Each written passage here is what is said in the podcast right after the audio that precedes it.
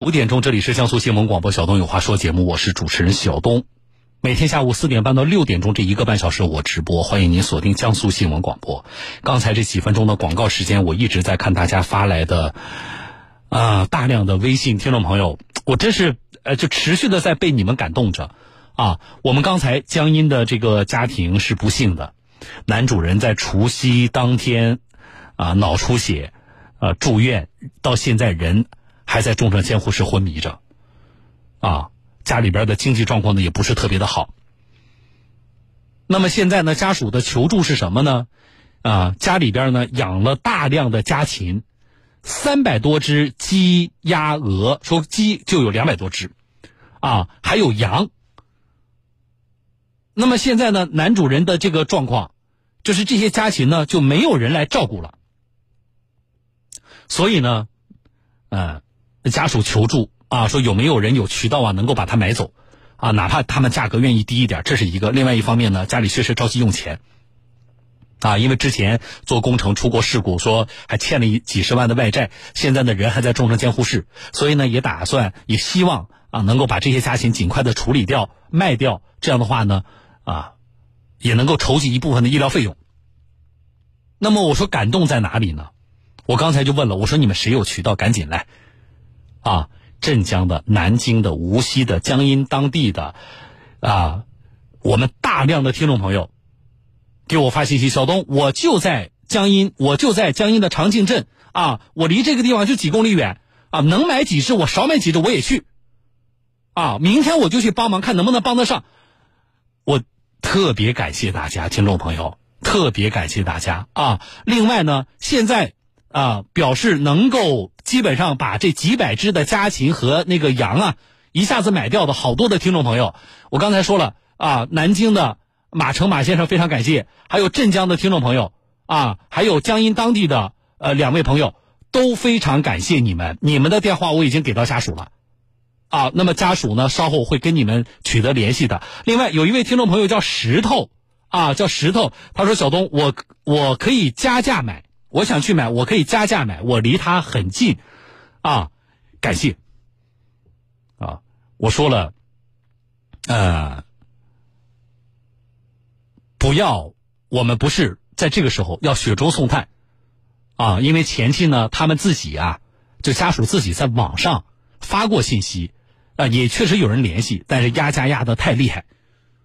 所以呢就。没有舍得把这个家禽出手。那么从刚才呢，这个大姐在节目里跟我报的价格呢，我们听众朋友说对比了一下，价格还是比较实在的，啊。那么这个说要准备加价买的这个听众朋友，应该是江阴的，说离他很近嘛，叫石头啊。呃，这位听众朋友，你可以把你的电话留给我，我请这个家属，呃，发给呃打电话给你啊。嗯，看一下啊。好，马先生，你的消消息我收到啊。马先生说，这个他就不主动打电话打扰这个大姐了，希望大姐联系他。我把你的电话给到那个刚才那位大姐啊。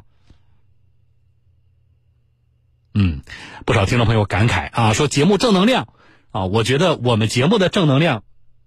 来自于哪里？就来自于你们这些听众朋友啊，你们是正能量，你们聚集的能量越强大。那么，通过我们江苏新闻广播《小东有话说》节目的电波传递给全社会，我们宣扬的这个正能量就更强大。所以，大家说为节目点赞，为小东点赞啊，这个节目正能量啊，我说应该为每一个我们的这些听众朋友点赞。谁是正能量？我们的正能量来源就是你们啊！所以，我们节目里边，你看有人求助，第一时间解决，基本上都是这样的。而且今天这个事儿啊，在我们节目来说是属于，啊，我们没有接过这种求助啊。说在节目里，刚才有听众朋友给我发信息说这是要做生意了吗？啊，那要是这个生意的话，我觉得做的很有价值。啊，这个叫渐行渐远，这位听众朋友，啊，我觉得这个生意我还真就要做下去。那么我也没想到啊，我在节目里一说。这么多听众朋友愿意帮忙，我很感动啊！所以我们的正能量都来源于我们这些热心的、具有正能量的我们的这些听众朋友，谢谢大家。啊，好，呃，这个事情啊，我们持续的跟进关注，希望呢，呃，这两天就能把它解决掉，好不好？啊，幸福一家人说，老师说听了都流泪了，感谢大家好心的帮助。是的，要谢谢我们的这些热心的听众朋友啊。好了，这事儿我说这里，我们持续关注，有进展我在节目当中跟大家来说，好不好？啊，我们场外编辑呢正在跟我们几位的听众朋友和那个刚才的我们这个听众啊吴大姐啊在沟通啊，希望也能够帮助他们高效的把这个事情沟通就定下来了啊。好。来，这里是小东有话说，我是主持人小东，我在这说下件事儿啊。我今天呢，在微信后台呢上传了一张那个照片，大家可以去看一下。啊啊，编辑告诉我，我刚才在节目里报过那个吴大姐的电话之后，很多的听众现在都在联系她。啊，太好了啊！我觉得你们你们的这种联系呀、对她来说是一个极大的，我刚才说了，情感和精神上的支持啊。啊，你对于家属来说，这个时候他们要坚持住，他们其实承受着很大的压力的。那不仅是说啊治疗费用上的问题，那人在重症监护室不行，而且医生说不乐观，所以他们有巨大的心理压力啊。大家的这些情感、精神上的支持也非常的重要。好，我来说下件事儿啊。我微信后台上传一张照片，我们听众朋友你们可以去看啊，就是跟接下来我说的这个事情有关。一个听众朋友呢，车被撞了，安全气囊没弹出来，啊，所以他现在就有点担心这个车的安全气囊还正不正常啊？呃，车撞成什么样子？大家去微信后台看，给我的微信发今天关键词是二二四啊，只发三个数字，阿拉伯数字二二四可以看到啊。我们有经验的车友啊，你们也帮判断一下，好不好？你们去看，然后从撞击的位置啊和稍后我来连线这个听众整个事发过程，你们也综合一下，帮判断一下，好不好？啊，没加微信的朋友找到一个叫小东的微信公众号，拂晓的小东方的东这两个字加关注，啊然后给这个叫小东的微信公众号发三个数字，阿拉伯数字二二四。就可以看到这张图片啊，呃，找我们来求助的是谁呢？是盐城滨海的玉女士，玉女士你好你好，啊，这个哪一年买的车？一五年买的一五年买的是什么车啊？广本捷德，广本捷德啊，对、呃，然后出了交通事故了是吧？对，呃，事故的过程你跟我描述一下。我是在三二七省道上开的，后来正常行驶，后来大概七十码左右吧，嗯我开的速度，后来对方是反方向，开到我这个车道，就是开什到我么这什个么车叫道？反方向？就是他跟你是对向行驶，对吗？对，他是对向行驶的，嗯就是在旁边的对向，后来他是开到我这个车道了，嗯，后来就是他那相当于什么？他逆行了嘛？呃，他不是逆行，他是在旁边那个车道，跟我一个方向。那不是，你要跟我明确，是你们俩到底是对向行驶，就是，就是你，我打个比方啊，你由东往西，他由西往东，你们俩车头对车头这么走我是由北，我是由北向南啊，哎他你由是北向南，他他呢，是东北方向向南，你是由北向，他东北方向向南啊，他斜插过来的，对，斜啊穿过来的。啊，好，然后呢，怎么撞上的？我是正常，他直接撞到我左前前，就是我正驾驶的啊前车轮上，啊，后来导致我这边他是他是什么车啊？他是那种摩托，哎他是摩托啊？对，呃那他人改呢装过？的摩托车，撞了之后他人怎么样？呃，腿部受伤骨折，啊，交警怎嗯么定责的？交警目前定双方都有责任吧，哦。嗯，好，呃，撞的情况那个照片我看到了，其实那个呃，一个是左侧的啊，基本上从左前轮上面的，包括那个翼子板。都有都有那个碰擦，但是呢，我看到，但是我稍微有点不理解的就是那个车头那个溃缩怎么那么那么严重？它其实它不应该撞到，呃就是车头的正面就他速度太快了，他准备从我前面越过去的，没越得过去。所以贴着你的左侧擦过去之后，因为你的车也在运动，实际上又撞上它了。我能这么理解？不是，我正常行驶，他他跟我同时在一个点上撞起来，啊，就是他是我们听众朋友在啊，没，我大概他是知道了。我们听众朋友也他听听了这个车主玉女士说的，大家也去看看。我其实看到这个照片呢，结合玉女士说的这个过程呢，我觉得还是，就是我还是对于整个的事发过程，我还是有一些疑问的。因为你看那个车头，你感觉它其实最玉女士最大的撞击力是在你的车头部分，所以呢，你车的头左边，对吧偏左方？对呀、就是你你左前面前大灯的那个对那个位置嘛，所以你看它那个溃缩啊，就是还是挺严重的。挺严重的。啊、但你是你人没事儿吧？我肌肉拉伤，后肌肉来拉伤有啊钢化玻璃划到我手上，哪个玻璃碎了？前挡是，前前挡。前挡碎了啊。好，对，呃现在核心的你的疑问是什么？我的意思是这么大的冲击力，为什么气囊没有打开？气囊没有打开，你知道你车的这个有几个气囊吗？我的气囊是前排前排有两个气囊，啊、侧侧边有气囊，有啊确认有是有侧气囊的，对吧？对有，唉，我是一那四版的捷德，那你怎么你有去 4S 店呃问一下，或者请他们那个检验一下吗？没有问，因为滨我们滨海这边没有广本的 4S 店，哦哦，我知道了。嗯啊，我买的时候还是买的是汽贸公司买的。哦，所以我也是不知道怎么去解这个疑惑，也是希望、嗯你就怕就是万一这个帮我评估，就是说我这个事故撞成这样，气囊没弹开，是不是正常？还是说我这车的气囊有问题？对对吧我是疑对我是疑问这个的，啊，好，你这个照片呢，我们也转给了省里的我们的这个汽修方面的专家。你电话不挂啊，我来我好来连线一下专家，你可以你可以听到我跟他的对话啊。所以好了，听众朋友，你们去看照片，听众啊，我们的听众朋友，我上传到微信后台了，你就能看到我刚才说的，他那个车头部分溃缩的还是很厉害的啊。然后你结合刚才我们这个车主他本人描述的这个事发的过程，有经验的我们的呃老驾驶员，你们是不是也给我判断一下呀？啊，嗯、这个这个十八子告诉我说，不该是这种撞法呀，不二次撞击的话，不会有这个情况的。然后呢，天天向上这位朋友告诉我说，撞击角度不对，那么气囊不爆是正常的。然后这位朋友告诉我 ZF 啊，他说呢，不是正面冲击，摩托车呢是点撞，所以呢，他认为弹不出来呢属正常啊。来，我们问一下气球专家，我们来连线的是省内的气球专家戴刚老师啊，戴老师你好。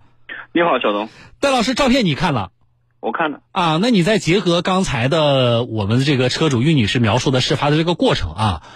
呃，嗯气囊没弹开，这是怎么来理解呢？是故障还是属于正常的可及正常的这种情况？你怎么看？呃，第一点，我刚才也听到也和他的对话，嗯听到他的描述，嗯我我认为他这个摩托车是相当于从侧方斜向的撞击了这台车，嗯就因为然后因为两个都是个运动的物体，嗯所以造成那个呃引擎盖左侧卷曲的比较严重，嗯然后嗯前面的保险杠都被去去损坏了，嗯包括水箱框架结构嗯被破坏了，啊、但是因为它撞击的这个区域啊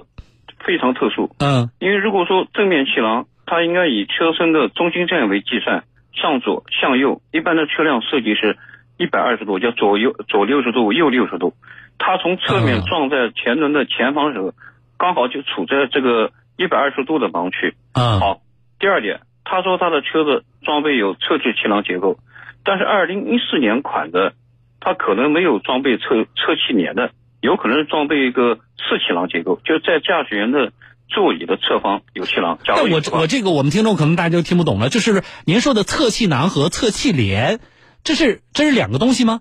这是两个东西，啊侧气囊是装在你的车辆的座椅的靠背的外侧，嗯呃，就主驾驶和副驾驶的外侧，嗯它主要是保护你的侧方的这个身体。嗯肢体这一块儿。侧气帘是从你的 A 柱一直延伸到 C 柱，保主要的目的是保护你的头部向呃旁侧甩过去的时候，它可以防护，防止玻璃的刮伤，防止你的头部。那你的这个侧气帘从从 A 柱到 C 到 C 柱，那你装在什么地方？呃，它是装在你 A 柱一直到 C 柱的上面那个从前到后的尾板的上方，哦哦也就哦是车门的上方，哦，从前到后。它的弹开就是就是防止你的头部的侧面的撞对击对对，啊。它主要是你头如果被受到侧向撞击，有个嗯甩边效应，你头会嗯往侧面去甩过去，因为人的头部有一定质量嘛，嗯它是保护这个的。那它这个车型是什么？没有这个侧气帘，它应该没有侧气帘。但是有是有侧气囊呃，这个这个要问一下子，因为它这嗯种车，因为分低中高配嘛，啊它有的是装四气囊，我们平常讲的四气囊就是带了个座椅上的侧气囊的，有嗯的就是标准的，就也就是减配的，减配就只装前面两个气囊的。那我来问一下他，嗯那个岳女士，你还知道啊？你这个侧面的，呃，这个气囊我这个是自动舒适精英版的。呃，但是你你你比如说没有气棉，没有气帘，对 吧？但是是有气囊，对但气囊是什么呢？就是呃，比如说你主驾的位置就应该是你主驾只有一个，在你的那个呃座椅的外侧，应该只装的是一个，是这样吗？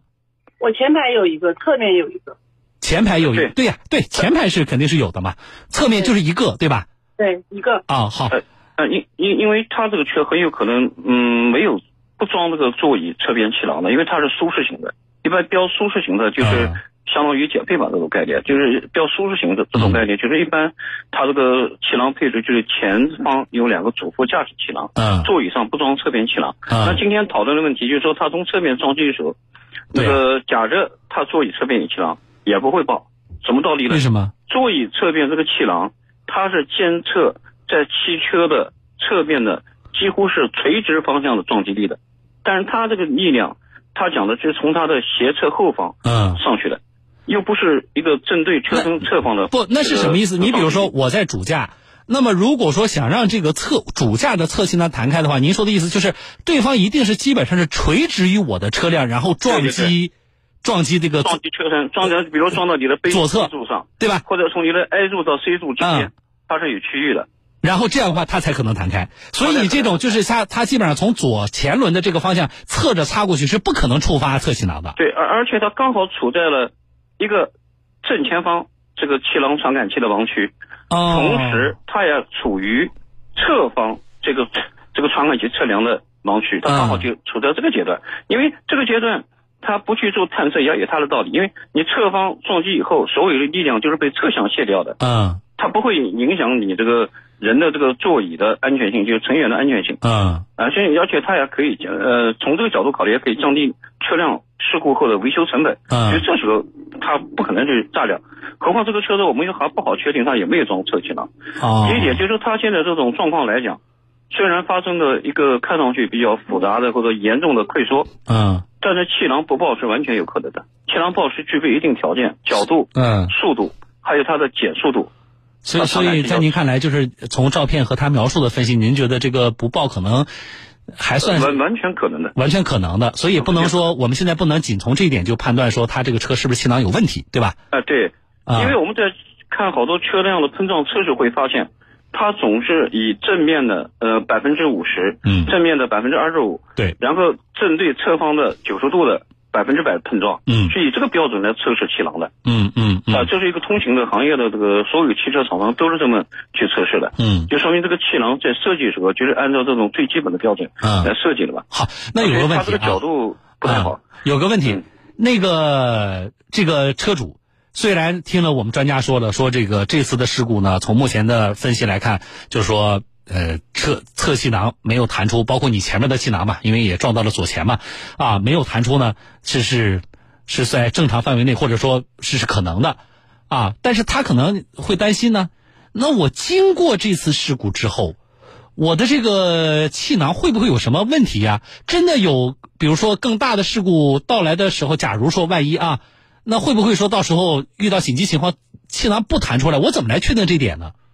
呃，是这样的，首先你可以因为你车辆一定要是在某一个地方去维修啊呃比如说你 4S 店也好，还是维修厂也好，包括保养嘛，啊啊对，啊但是你最好去 4S 店去跟他们去技术部门也好，还是维修部，假如在 4S 店的话，你可以要求他们的技术部门按把这个维修手册调出来，啊调出来查阅有关就是叫做辅助约束系统啊这个当中的描述，他会告诉你这个气囊的工作原理是什么，啊传感器装在哪里，嗯有哪些部件组成，然后它撞击如果要爆发的话，它需要具备哪些条件？嗯比如说行驶车速不低于三十公里，撞击角度前方多少多少度，嗯它会有个原理描述，啊、这是一个。但这些，第二戴老师，我们呢嗯，这些很您说的很专业，但是对于我们很多听众朋友来说，我们听了之后，你让我再去转述给 4S 店或者维修厂的人呢，我可能也说不明白、嗯啊。不仅是像今天这个车主，就是在听节目的咱们其他广大车主，我没有发生事故，对吧？但是呢，听了你们节目，今天你们谈到了这个安全气囊的问题，那我其实可能有点疑虑，就是说我们在没有发真实发生事故之前，我们我就想确定一下，戴老师，我车上的这个气囊，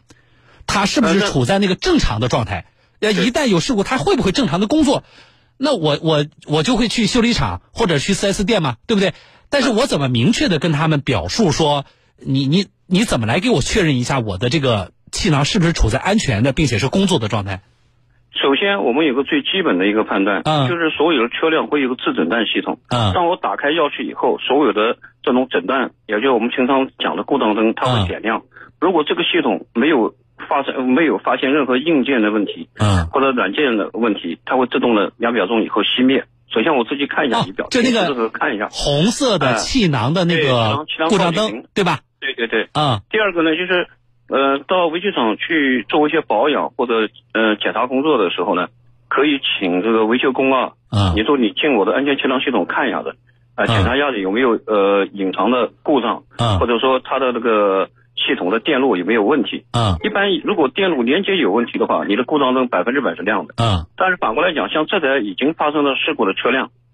那就更需要进它的电脑系统去查一查，哦这个里面有没有撞击的这个信号嗯发生和并储存下来。啊啊，就是他如果认为这个撞击信号，呃，影响到安全或者也足以引爆气囊的话，嗯一般里面会查到一个故障码的，比如说发生过撞击，啊发生过什么，啊，就可以直接读出这个故障码。啊，如果你没有的话，哦嗯而且免上面没有任何提示啊电路故障，而且你打开仪表灯以后，这个呃指示灯就是故障提示灯啊，它会呃就按照常规来讲就会正常熄灭的话，嗯这，个系统我们可以认为它是可以正常工作的，好的不。存在隐患。好的啊，玉女士啊，我觉得嗯我们呃专家的分析呢供你参考啊，但是总的来说呢，就是专家分析说，从你车辆和你描述情况来看，这个气囊像你这个事故，气囊没有弹开，呃。是是很可能的，就并不能够直接代表说这个车的气囊有问题，但我还有是一个疑问，啊，你说，就是它正面，刚刚专家说正面嗯，大概是多少撞击力？嗯我想问一下侧面撞击力多少，我气囊才能打开？